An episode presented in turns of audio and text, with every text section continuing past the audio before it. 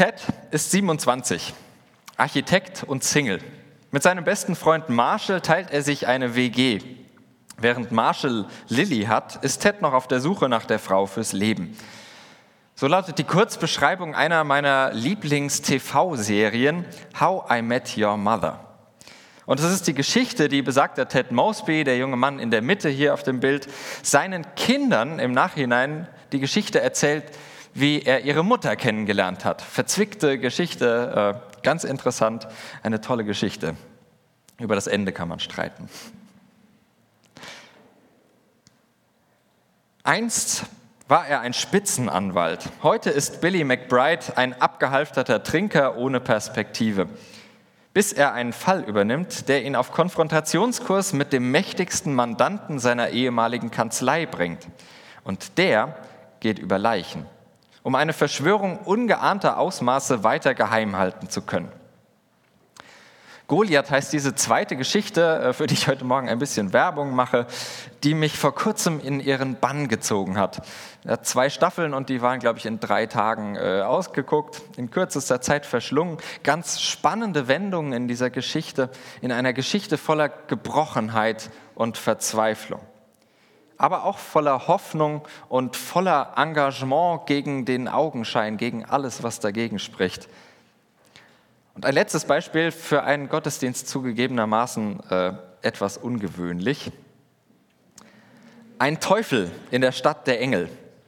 Lucifer, der Herr der Unterwelt, verlässt seine höllischen Heerscharen, um in Los Angeles einen Nachtclub zu eröffnen.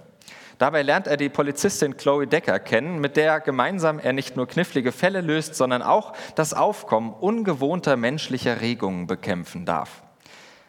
Das ist meine aktuell mitlaufende oder äh, fast aktuell, gestern Abend habe ich die letzte, letzten Minuten gesehen, äh, meiner mitlaufenden TV-Geschichte, die offen gesagt äh, in ihren drei Staffeln, mit denen sie daherkommt. Und weiteres ist in Planung, wie ich hörte, gelegentlich Interessanteres über Himmel und Hölle zu sagen hat als manche Kirche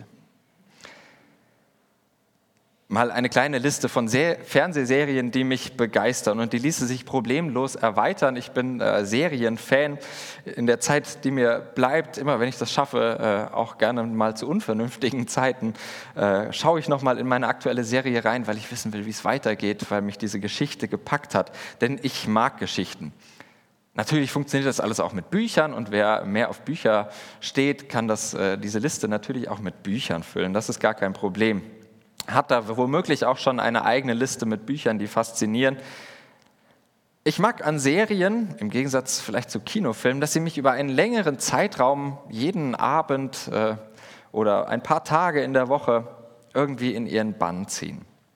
Dass sich die Geschichte über eine Zeit hinweg entwickelt. Dass ich Charaktere eine ganze Zeit lang begleiten darf, gucken, was passiert bei denen, was ändert sich an den Konstellationen? Wie entwickeln sie sich? Ich kann begleiten, mitfiebern, hoffen und bangen. Ich kann über diese Charaktere und die Geschichte verzweifeln. Ich kann mich mit ihnen freuen. Vielleicht macht das die aktuelle Faszination, äh, die mit Netflix und Amazon Prime irgendwie ins Land eingezogen ist, von Serien aus. Man kann für eine Weile und immer mal wieder in eine andere Welt in eine andere Geschichte eintauchen. Und das ist unser Thema für heute Morgen, für diesen Gottesdienst eintauchen, Geschichten, die die Taufe schreibt. Und davon spricht auch ein Text aus dem Römerbrief, den wir uns anschauen wollen.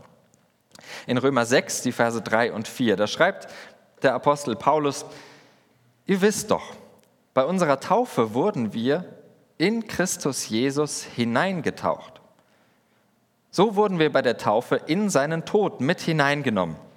Und weil wir bei der Taufe mit ihm gestorben sind, wurden wir auch mit ihm begraben. Aber Christus ist durch die Herrlichkeit des Vaters vom Tod auferweckt worden und genauso sollen auch wir jetzt ein neues Leben führen. Soweit der Text und wie ich finde, ein bildgewaltiger Text. Ich bekomme regelrecht zu spüren, welche Bedeutung dieser Apostel Paulus der Taufe beimisst. Denn er bemüht hier die ganz großen Extreme des menschlichen Daseins. um über die Taufe zu sprechen. Leben und Tod. Sogar die Auferweckung findet einen Platz in diesem Porträt, das Paulus von der Taufe zeichnet. Ein Stückchen Bibel, das also sehr eindrücklich daherkommt, oder? Es fasziniert mich auch irgendwie, dieses Stückchen. Denn auf den ersten Blick werde ich zumindest emotional irgendwie in diesen Text hineingezogen. Irgendwas spricht mich daran an. Nur wenn ich dann etwas genauer hinschaue, und das ist als Theologe meine Aufgabe, die Bibeltexte nicht nur auf mich wirken zu lassen, sondern auch mal genauer hinzuschauen, dann stellen sich mir Fragen. Und ein paar habe ich davon mitgebracht, denn was soll das denn bedeuten, mit Jesus sterben? Mit ihm begraben zu werden?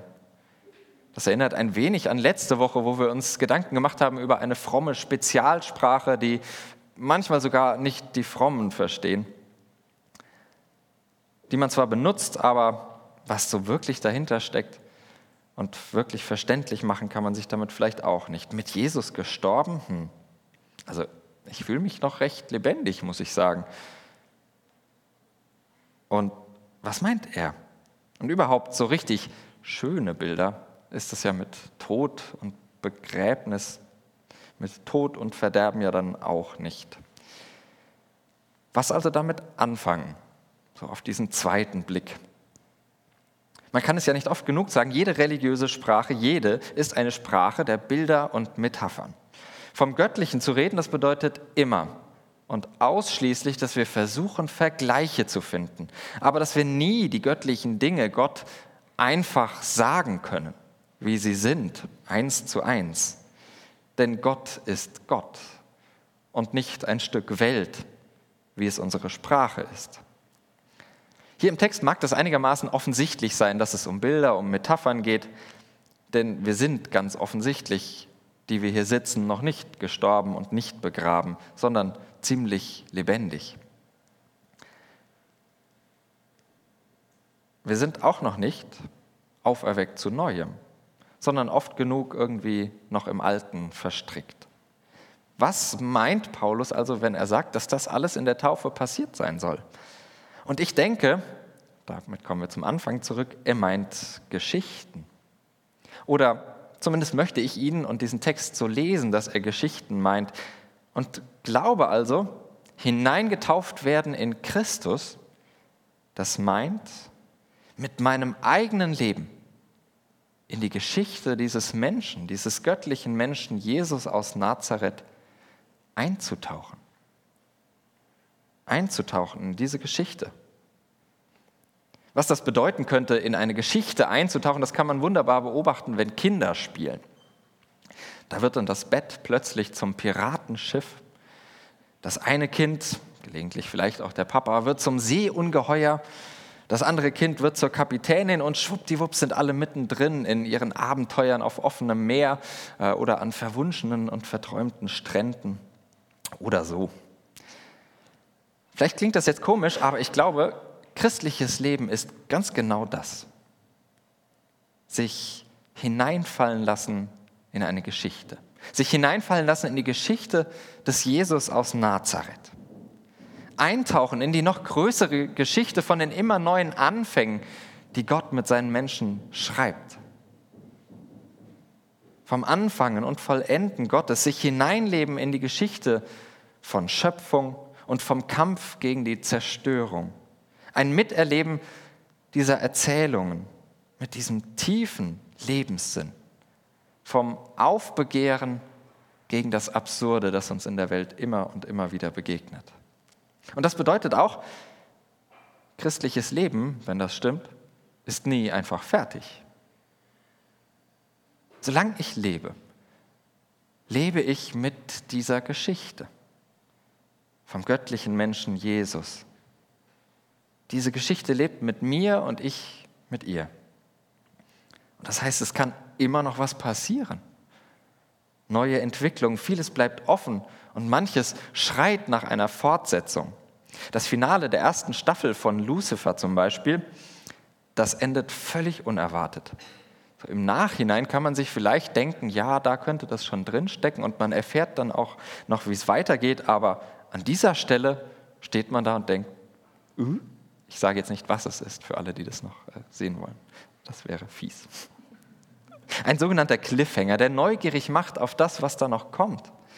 Der nicht einfach abschließt, sondern neugierig macht. Was da Neues kommen mag, auf die neuen Staffeln. Wie langweilig wäre eine Serie, wie wäre, langweilig wäre eine Geschichte ohne Wendung, ohne Entwicklung, ohne Neues. Und wie langweilig wäre auch ein Christenleben, in dem ich irgendwann nichts mehr Neues glaube und Neues lebe. Wie unspannend, wenn man sich irgendwann eingeredet hat, so, jetzt habe ich das verstanden mit diesem Jesus und Gott und Sünde, Gnade, das ganze Konstrukt, da kommt jetzt nichts mehr. Was soll da noch kommen? Das wäre ungefähr so klug wie für alle Insider äh, Game of Thrones nach den ersten beiden Folgen auszuschalten und sie denken, ja, ich kenne dieses Fantasy-Genre, äh, da passiert nichts. Das geht immer so weiter. Und auch wenn ich diese Serie noch nicht bis zum Ende durchgeschaut habe, äh, schon nach spätestens der dritten oder vierten Folge, ja, dann weiß man und hat so viel verstanden zumindest, okay, da kann eigentlich alles passieren. Zurück zu unserem Text. Was bedeutet es also, oder was bedeuten diese merkwürdigen Metaphern mit Christus sterben, begraben und auferweckt werden? Ich versuche mal ein paar Anregungen, das ist jetzt nicht das, wie es äh, eins zu eins ist, wie es sein muss. Denn ich kann dir nicht abnehmen, das in dein Leben zu übersetzen. Das ist deine Geschichte, die du mit der Jesus-Geschichte schreibst. Und du musst auch überlegen, was bedeutet das für meine Biografie und meine Geschichte. Vielleicht stellt mir dieses Sterben mit Christus, wenn ich das höre, ja die Frage, für wen würde ich eigentlich sterben? Für wen setze ich mich denn eigentlich ein? Der Kern des christlichen Glaubens ist ja, dass am Kreuz, an dem großen Finale oder äh, zumindest Staffelfinale, möchte man vielleicht sagen, dieser Geschichte, dass da kein Unterschied gemacht wird. Wir sagen ja, Jesus ist für alle gestorben. Man muss dann nochmal überlegen, was das heißt, aber zumindest dieses alle, das ist doch einigermaßen verständlich. Kein Unterschied kein Unterschied zwischen Menschen. Und das scheint in unseren Tagen für einige Schreihälse eine unzumutbare Botschaft. Keinen Unterschied zwischen Menschen zu machen. Aber es ist gerade deswegen eine so wichtige Botschaft, keinen Unterschied zu machen. Das Kreuz macht keine Unterschiede. Und es ist genau darin Gnade, auch so ein großes Wort. Es ist darin zugleich aber auch, das sei auch erwähnt, Gericht gegen all den Hass, zu dem Menschen fähig sind. Auch das wird am Kreuz deutlich. Aber das nur nebenbei. Von der Gnade lebt die ganze Geschichte des Jesus. Darauf läuft sie am Ende hinaus. Die Einladung des christlichen Glaubens ist es, etwas davon in deiner Geschichte wiederzufinden. Von der Gnade, von dem kein Unterschied machen, weil du keinen Unterschied machst oder weil du erlebst, dass Menschen keinen Unterschied machen und dich mit hineinnehmen in Gemeinschaft. Vielleicht steht ja, gucken wir auf die zweite Metapher, dieses Begrabenwerden mit Christus für die Momente im Leben, in denen alles über uns hereinbricht. Für die Tage, an denen wir uns eben nur verkriechen oder vergraben möchten. Für das Scheitern, das uns außen vor lässt im Leben, weil wir irgendwie nicht dazugehören. Vielleicht steht es sogar für die Menschen, die nicht wollen, dass wir dazugehören. Vielleicht sind es die Episoden unserer Geschichten, in denen wir nicht wirklich viel vom Leben haben. Warum auch immer. Irgendwie eben begraben sind, weggeschoben. Diese Momente, die ich vielleicht gerne aus meiner Biografie streichen möchte.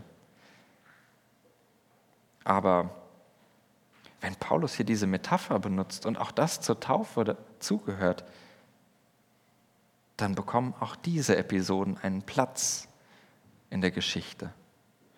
Einen Platz in dieser zusammen erzählten Geschichte von meiner Biografie und dem, was wir von Jesus lesen.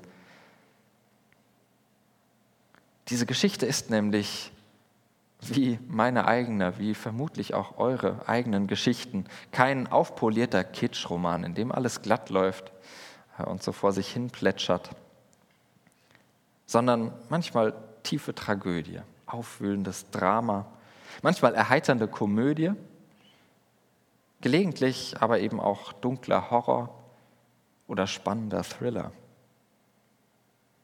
Die Zusage Gottes in all dem, die der christliche Glaube erfährt und verkündigt, ist diese. Es ist Platz für deine Geschichte in der Geschichte Gottes. Für alle Episoden deiner Geschichte ist Platz in der großen Serie, die Gott mit der Welt schreibt. Es gibt da keine Zensur, da ist nichts zu langweilig, nichts zu tragisch, als dass es auf die Gegenwart Gottes verzichten müsste. Und letztlich steht vielleicht mit der dritten Metapher das Auferwecktwerden mit Christus für die Erfahrung, die, dass sich die einzelnen Kapitel deiner Geschichte, was auch immer sie sein mögen, Komödie, Tragödie, Drama, Horror, immer wieder und irgendwann einfügen in diese große Geschichte Gottes in das große Ganze. Oder anders gesagt, mal ein bisschen aus der Metapher raus, dass sie irgendwann, ich betone das, irgendwann vielleicht Sinn ergeben. Vielleicht nicht gleich dann, wenn sie geschrieben werden. Vielleicht nicht gleich beim ersten drüber hinweg lesen. Vielleicht auch nicht beim zweiten, vielleicht auch nicht beim dritten. Und ja, vielleicht nie beim Lesen.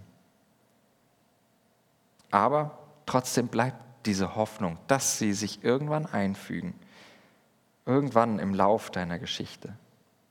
Und das ist die Hoffnung des christlichen Glaubens. Das ist keine Garantie, aber die Hoffnung.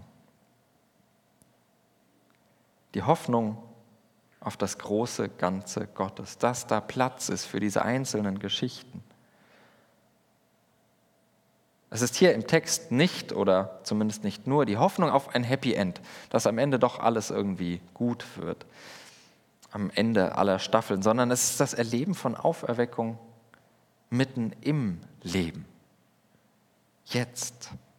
Das Erleben von Neuanfängen, von heilsamer Erinnerung, von grundlegender Veränderung. Die Erfahrung, dass eine kleine Episode in meinem Leben eben nicht meine ganze Geschichte ausmachen muss ein Auferweckungsleben zu führen, wie Paulus das hier nennt, das lässt mich die Kraft des roten göttlichen Fadens in der Erzählung meines eigenen Lebens spüren und entdecken. Da, wo ich etwas von der Erzählung Gottes in meinem Leben höre, entdecke. Das motiviert mich ganz persönlich, immer wieder in diese Geschichte einzutauchen, danach zu suchen. Und die Taufe? Sie kann all das in einem flüchtigen, in einem kleinen, in einem kurzen Moment, in einem aber ebenso eindrücklichen Erlebnis zum Ausdruck bringen. Sterben, begraben sein und auferweckt werden. Sie kann zum Symbol werden für die Verbindung meiner Geschichte mit der Geschichte Gottes. Symbol, das meint nämlich vom Wortursprung her, dass da zwei Dinge zusammengeworfen werden, verbunden werden. Und, es meinte darüber hinaus ein bisschen später dann auch ein Erkennungszeichen, ein Symbol, ein Erkennungszeichen, an dem sich Menschen oder Parteien untereinander wiedererkennen. Erkennungszeichen. Und beides ist die Taufe. Sie schreibt eure Geschichte, liebe Täuflinge, mit der Geschichte Gottes zusammen. Und sie ist zugleich das Erkennungszeichen der Kirche, also derer, die in ihrem Leben, in ihrer eigenen Geschichte immer wieder auf die Geschichte Gottes hören und nach ihr suchen, die lernen wollen, diese Geschichte miteinander zu entdecken und zu erkennen. Wie ihr denn ihr gehört jetzt zu dieser großen Kirche dazu, als Getaufte. Und ich wünsche euch, dass eure Taufe und mit euch alle Getauften,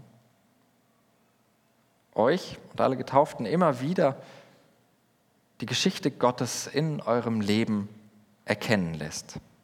Diese Geschichte ist nämlich noch längst nicht vorbei und damit abgeschlossen, beendet. Aber vielleicht beginnt für euch heute eine neue Staffel im Leben. Amen.